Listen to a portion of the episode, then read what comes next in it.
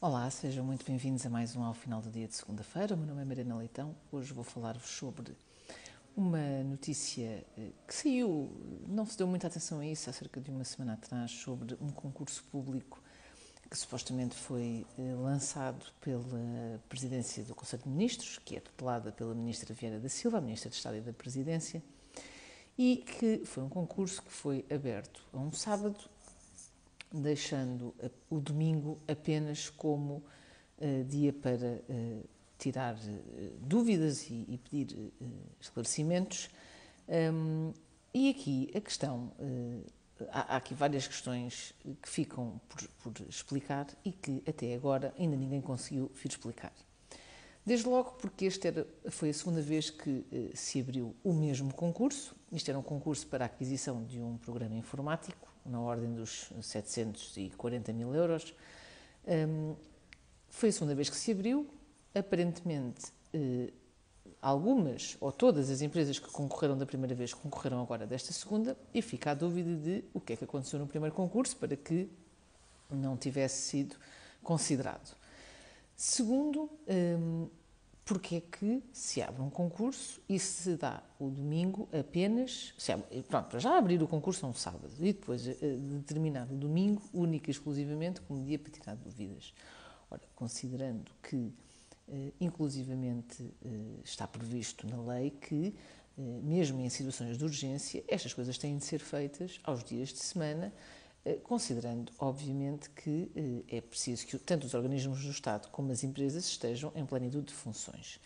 E depois, mesmo este caráter de urgência fica um pouco estranho de ser considerado, uma vez que também a legislação determina que eh, só é possível atribuir eh, caráter de urgência a contratos abaixo de determinado valor e em determinadas circunstâncias, coisa que este não se aplicava.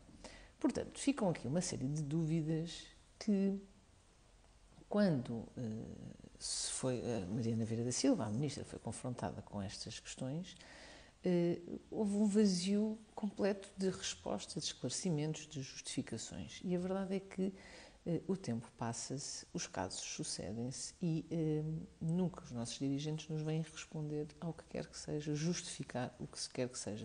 E por mais que haja todo um enquadramento perfeitamente até lógico e plausível em todo este caso, a ausência completa de explicações e apenas umas frases soltas como ah, isto era porque era urgente ou ah, as regras foram todas cumpridas, portanto, não se entrando no detalhe do que é que foi feito, porque é que foi feito, como é que foi feito, dá asa que de facto as pessoas possam pensar o que bem entenderem e cria-se os tais climas de suspeição um, sobre uh, as várias situações, quando, obviamente, que se não houvesse eh, qualquer situação eh, eh, estranha seria facilmente explicada.